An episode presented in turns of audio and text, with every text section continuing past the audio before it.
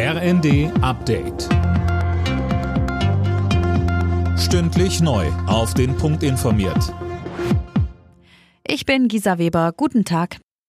Die USA haben den mutmaßlichen chinesischen Spionageballon abgeschossen und Peking ist empört.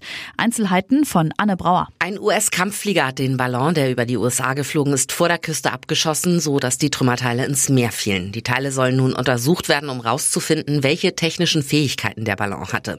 Während das Pentagon sich sicher ist, dass es um Spionage geht, behauptet Peking weiter, es handele sich um einen verirrten Wetterballon und spricht nun von einer Überreaktion. Es gehe darum, China zu verleumden und man behalte sich das Recht auf weitere notwendige Reaktionen vor. Kanzler Scholz will den Windkraftausbau an Land massiv vorantreiben. Bis 2030 müssten jeden Tag im Schnitt vier bis fünf Windräder gebaut werden, um den deutschen Strombedarf zu decken und gleichzeitig auf erneuerbare Energien umzusteigen, meint Scholz. Das wären etwa dreimal so viele wie im letzten Jahr.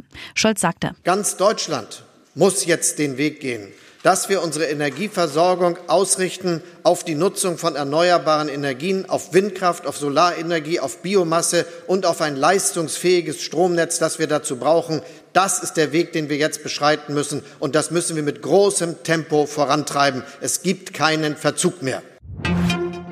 Kanada hat einen ersten Leopard 2 Kampfpanzer auf den Weg in die Ukraine geschickt. Die kanadische Verteidigungsministerin hat ein entsprechendes Video getwittert. Die Panzerlieferungen aus Europa laufen dagegen auch nach der Zusage Deutschlands offenbar noch schleppend. In Los Angeles werden in der kommenden Nacht die Grammys verliehen, der wichtigste Musikpreis der Welt. Als Favoritin geht Beyoncé mit neun Nominierungen ins Rennen. Wenn sie mal wieder absahnt, könnte sie an die Spitze des ewigen Rankings der Grammy-Gewinner rücken. Alle Nachrichten auf rnd.de